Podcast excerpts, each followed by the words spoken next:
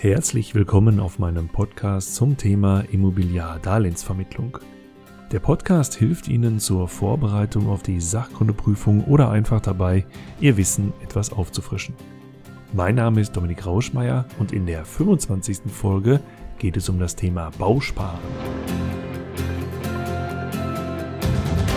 Vielleicht sind Sie schon mal im Wald gewesen bei strahlend blauem Himmel die frische Luft genießen und zwischen den Bäumen hin und her gehen. Und wenn Sie ab und an mal etwas abseits des Weges schauen, so haben Sie vielleicht schon mal den ein oder anderen Ameisenhaufen entdeckt. Bloß nicht zu nah hin und auf gar keinen Fall reinfallen. Ameisen gehören zu den sogenannten eusozialen Insekten. Sie bilden Ameisenstaaten und sind arbeitsteilig organisiert. Sie sind also in der Gruppe stark. Fast genauso wie die Gruppe der Bausparer, die gemeinsam schneller ans Ziel kommen. Wie das genau funktioniert, das schauen wir uns jetzt mal an. Ein sogenannter Bausparvertrag ist im Grunde genommen nichts anderes als ein Sparvertrag. Ein Sparvertrag, den der Anleger, wir nennen den hier auch der Bausparer, mit einer entsprechenden Bausparkasse abschließt. Und das Ganze ist auch mit einem Gesetz hinterlegt, mit dem sogenannten Bausparkassengesetz. Die Idee hinter einem Bausparvertrag und warum man mit dem Bausparvertrag in der Gruppe stark ist, die ist eigentlich relativ leicht. Stellen wir uns mal fünf Familien vor, die bauen möchten. Das heißt, diese fünf Familien haben schon Grundstücke, ihnen fehlt nur noch die Immobilie. Und den Familien ist es auch noch möglich, weil sie sehr finanzkräftig sind, 20 Prozent der Kosten für die Immobilie pro Jahr zu sparen. Das heißt im Grunde genommen nichts anderes, dass jede Familie fünf Jahre lang sparen muss, um das Haus dann zu bauen. Jetzt kommt die Idee des Bausparens ins Spiel. Die Idee des Bausparens ist nämlich, dass die fünf Familien sich zusammentun und gemeinsam in einen Topf einsparen. Und dass, wenn eine Familie einen Kredit bekommt, die Tilgung ebenso 20 Prozent beträgt wie auch die Ansparung. Wenn diese fünf Familien sich jetzt zusammentun und jeder schmeißt 20 Prozent der Ersparnisse, die er eigentlich für sein eigenes Häuschen zurücklegen wollte, in den gemeinsamen Topf, so kann schon nach dem ersten Jahr der Erste sein Häuschen bauen. Danach legen vier Familien 20 Prozent ihres Ersparten in diesen gemeinsamen Topf wieder rein und die Familie, die schon bauen konnte, die legt jetzt 20 Prozent an Tilgung ebenfalls in den Topf mit rein. Und das bedeutet, dass im zweiten Jahr auch die zweite Familie bereits ihr Traum vom Haus verwirklichen kann. Und jetzt kann das tatsächlich so weitergehen. Und das hat zur Folge, dass die letzte Familie nach fünf Jahren bauen kann. Das wäre eh die Zeit gewesen, in der sie erst hätte bauen können, wenn sie alleine gespart hätte. Sie sehen, der Durchschnitt ist, dass alle nach 2,5 Jahren bauen können. Und das ist die grundsätzliche Idee des Bausparvertrags. Grundsätzlich gibt es beim Bausparvertrag drei Phasen. Zwei von diesen Phasen haben Sie bereits kennengelernt. Aber der Reihe nach. Die erste Phase ist die sogenannte Ansparphase. Da wird das Guthaben angespart. Je nach Tarif werden sogar mehr oder weniger Zinsen dafür gezahlt. Diese Ansparphase dauert bis etwa 50 Prozent der Bausparsumme, das kommt immer auf den Tarif an, angespart sind. Die dritte Phase, wir springen mal kurz, kennen Sie auch schon, das ist die Darlehensphase. In der bekommt der Kunde nicht nur sein eingezahltes Geld zurück, sondern ein sogenanntes Bauspardarlehen. Wenn wir eine Ansparung in Höhe von 50 Prozent haben, eine Bausparsumme in Höhe von 100 Prozent, bekommt der Kunde also die restlichen 50 Prozent als Darlehen. Machen wir es in Zahlen. Ich habe einen Bausparvertrag über 200.000 Euro abgeschlossen, spare 100.000 Euro an und in der Darlehensphase bekomme ich sowohl die 100.000 Euro, die ich angespart habe, als auch 100.000 Euro als sogenanntes Bauspardarlehen. Die Frage ist natürlich, wann ich ein solches Bauspardarlehen bekomme. Und da sind wir bei der zweiten Phase. Und das ist die sogenannte Zuteilungsphase. Die steckt genau zwischen der Ansparphase und der Darlehensphase. das Guthaben und das Darlehen aus dem Vertrag, beides zusammen, bekomme ich, wenn der Bausparvertrag zuteilungsreif ist. Wann das ist, werden wir uns gleich angucken. Und das sind die drei Phasen im Bausparvertrag. Ansparphase, Zuteilungsphase, Darlehensphase.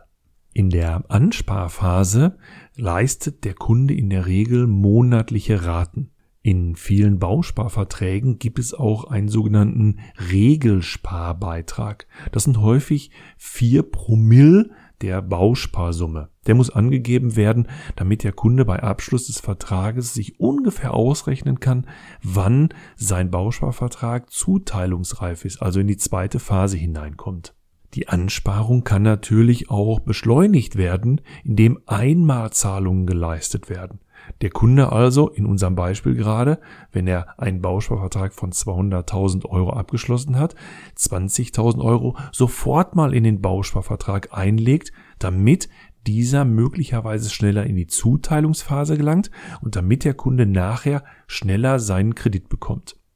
Jetzt könnte man ja auf die Idee kommen, dass man sagt, na ja, dann habe ich jetzt 100.000 Euro, die nehme ich mir bei der Bank auf, pack die ganz schnell in einen Bausparvertrag und kann am nächsten Tag das Bauspardarlehen mir holen. So einfach ist es jedoch nicht, denn in der zweiten Phase müssen wir gucken, wann wird der Bausparvertrag eigentlich zugeteilt. Die Zuteilung erfolgt, wenn die Mindestansparsumme erreicht ist.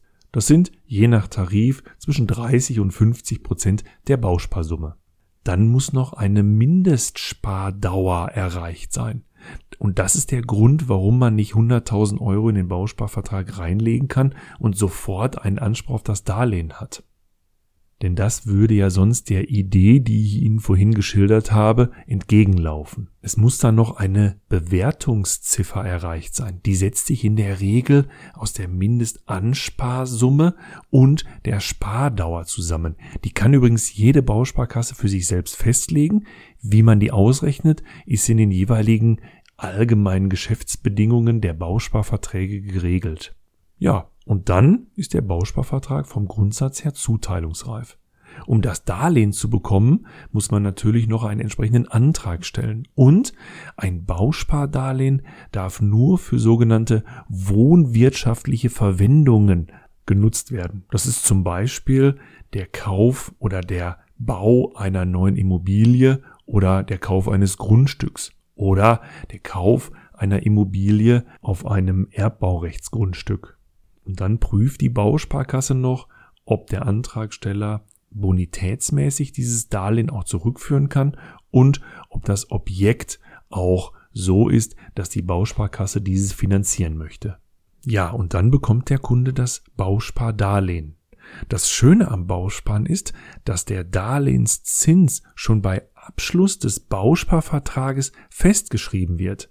Und deswegen ist ein Bausparvertrag mit einem entsprechenden Bauspardarlehen zum Schluss für einige Kunden das richtige Darlehen, weil sie von Anfang an wissen, wie viel zahle ich eigentlich für das Bauspardarlehen, welchen Zins also, und in der Regel sind das sogenannte Volltilgerdarlehen. Das heißt, wenn das Bauspardarlehen abbezahlt ist, dann habe ich keine Baufinanzierung mehr, die ich monatlich bedienen muss. Zwei Dinge gibt's da nur zu bedenken.